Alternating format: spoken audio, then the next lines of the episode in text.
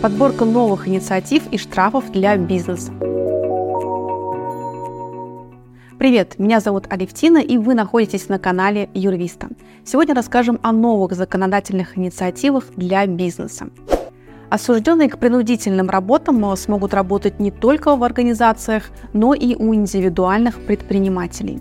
Поправки в Уголовно-процессуальный кодекс были внесены еще в апреле, а вот в силу вступили с 1 октября 2023 года.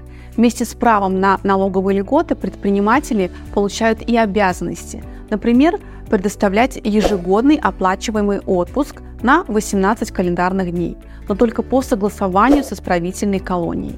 Впрочем, любой наемный работник имеет право на оплачиваемый отпуск – Порядок надзора за особенными работниками определяет Минюст по согласованию с Генпрокуратурой.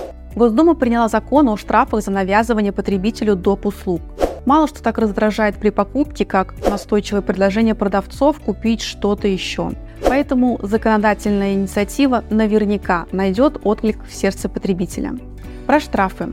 От 2000 рублей до 4000 рублей для должностных лиц, от 20 тысяч рублей до 40 тысяч рублей для юридических лиц. Теперь, если вы продаете, например, компьютеры, предлагать одновременную покупку установки ПО нужно очень осторожно. В законе нет четкого определения навязывания.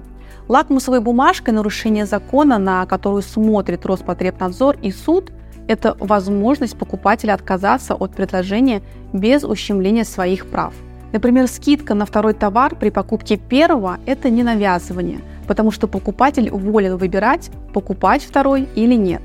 А вот продажа автомобиля только вместе со страховкой и никак иначе, или по более высокой цене за сам автомобиль – это уже навязывание.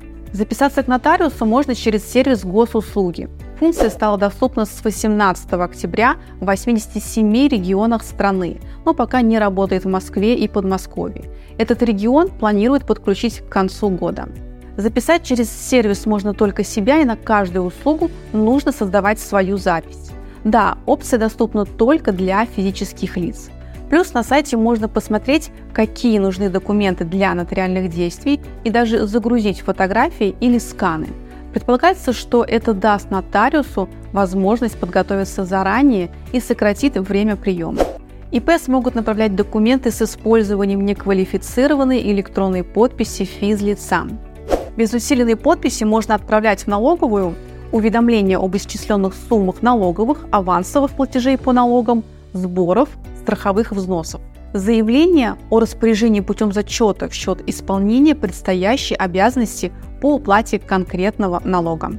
Получить неквалифицированную электронную подпись можно в приложении «Госключ». Подписывайтесь на наш канал, ставьте лайки и ждите новые интересные видео. До встречи!